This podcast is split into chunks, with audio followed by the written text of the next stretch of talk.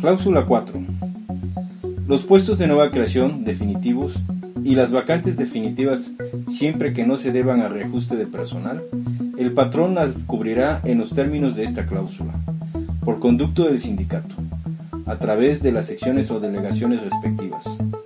Cuando la cobertura de estas vacantes origine movimiento escalafonario, este deberá efectuarse en los términos del reglamento de escalafones y ascensos.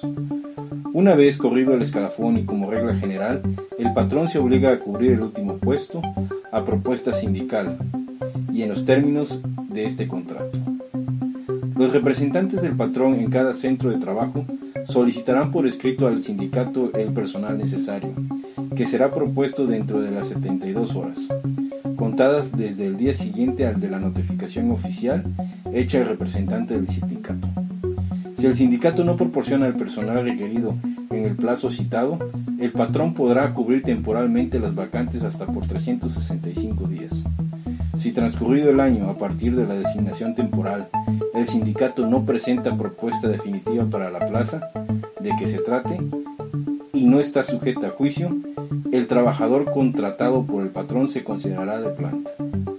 Al existir propuesta sindical dentro del lapso referido y si el candidato es aceptado en los términos de este contrato, los trabajadores ascendidos temporalmente por este motivo regresarán a sus puestos de origen o quedarán fuera del servicio tratándose de trabajadores transitorios.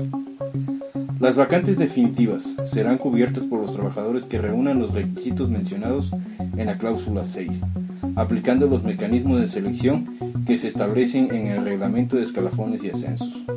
Los candidatos de nuevo ingreso que presente el sindicato deberán cumplir a satisfacción del patrón con los siguientes requisitos. A. Ser mexicano. B. Tener como mínimo 16 años de edad, salvo que en el puesto que se trate de cubrir se desarrollen actividades de turno o de operador de equipo. En este evento deberá acreditar como mínimo 18 años de edad. C. Presentar certificado de instrucción secundaria y para actividades calificadas o de requerimiento profesional deberá acreditar el haber cursado y terminado los estudios de, que exige el perfil del puesto. D. Aprobar satisfactoriamente los exámenes médicos y de aptitud que se le practique.